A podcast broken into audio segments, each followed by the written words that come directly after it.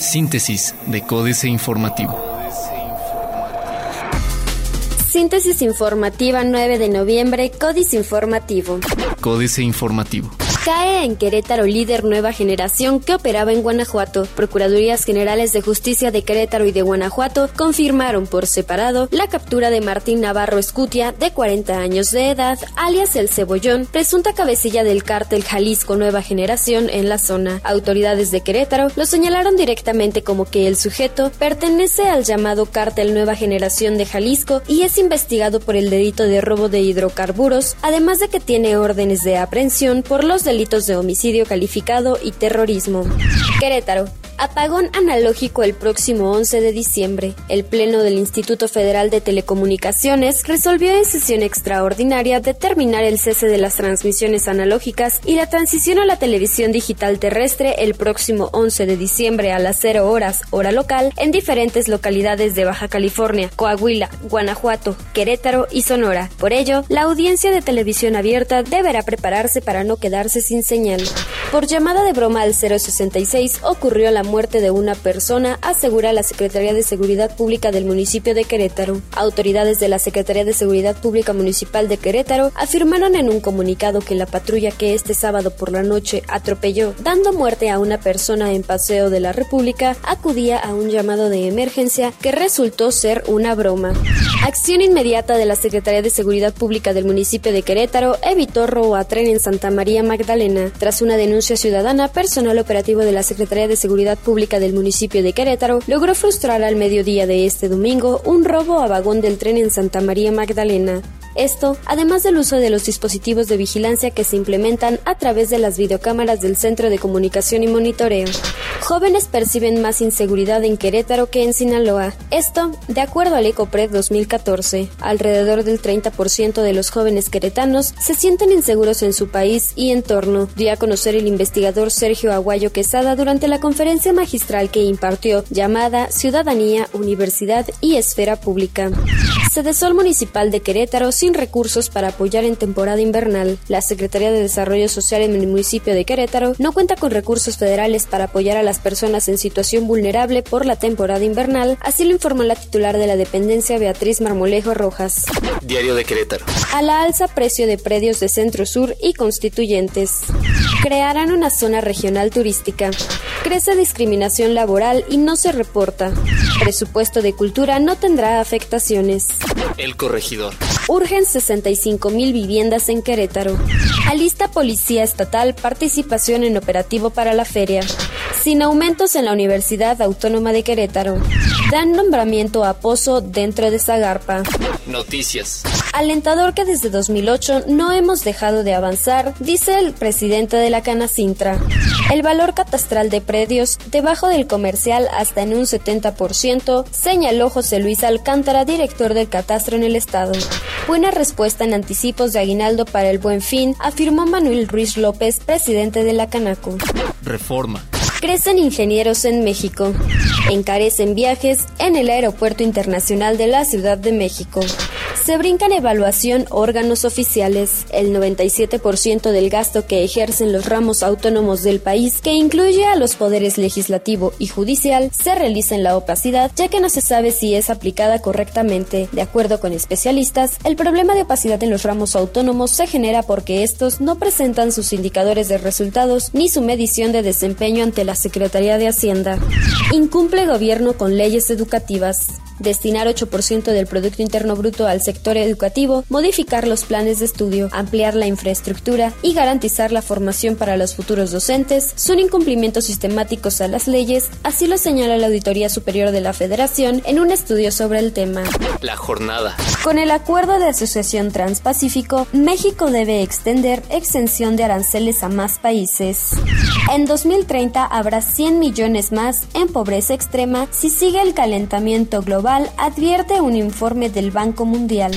Banco de México dice, por las subastas se vendieron 21 mil millones de dólares de las reservas del país. Cayó 3.5% en octubre la producción del petróleo de Pemex. Excelsior. Las familias de escasos recursos salvan la economía. Solo basta con echar un vistazo a las mejores acciones del índice de precios y cotizaciones de la Bolsa Mexicana en lo que llevamos del año para saber lo que está pasando con la economía. De las nueve mejores acciones del año, siete son del sector de consumo. Allí está Gruma, el puerto de Liverpool, Grupo Lala, Walmart de México, Alsea, Fomento Económico Mexicano y Kimberly Clark de México. La inversión pública no debe reducirse, plantea el Centro de Estudios Económicos del Sector Privado. Acuerdo de Asociación Transpacífico abrirá compras de gobierno.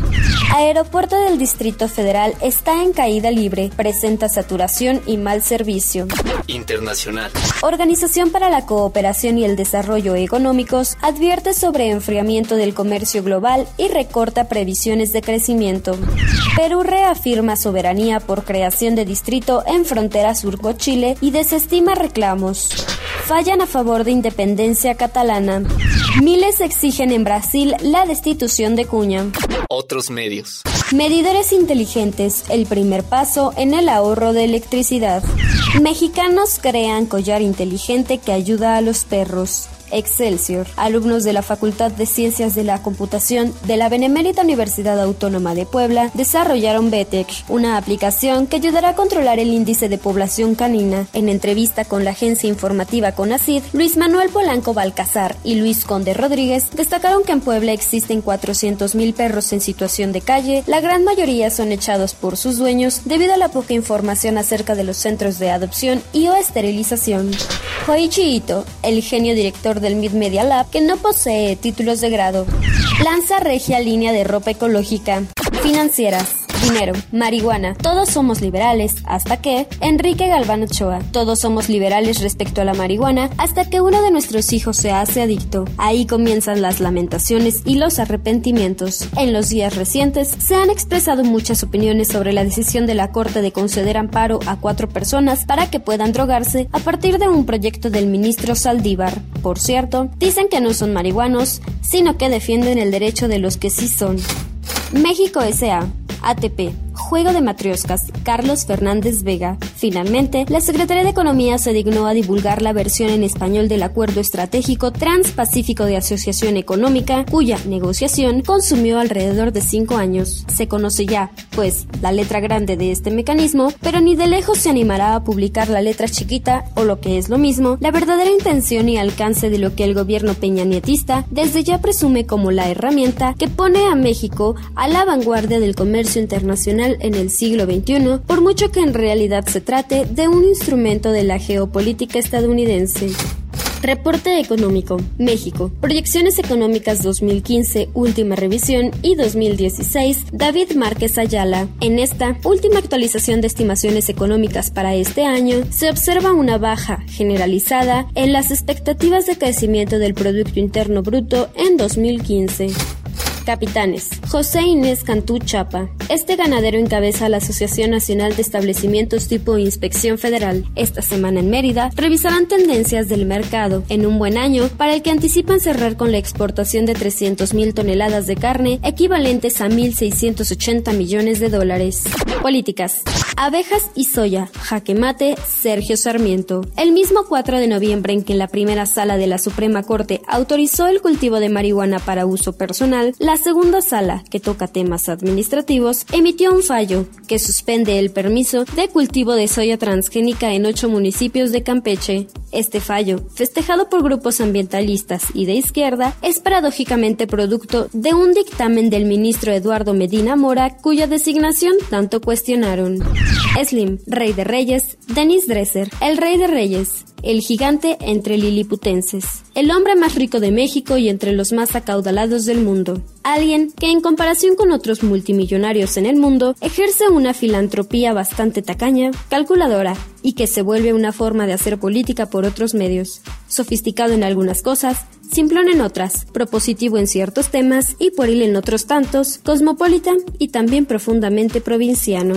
¿Hay que censurar a Trump? El informe Oppenheimer, Andrés Oppenheimer. Nunca pensé que escribiría una columna en defensa de un precandidato presidencial xenófobo, racista, machista, arrogante, deshonesto, payaso e ignorante como Donald Trump, pero hoy lo haré. En el programa SNL de la cadena NBC, como muchos de ustedes saben, el Comité Hispano del Congreso, el grupo de legisladores latinos en el Congreso y las principales organizaciones latinas de Estados Unidos le pidieron a la NBC la semana pasada que desinvitara a Trump de su presentación.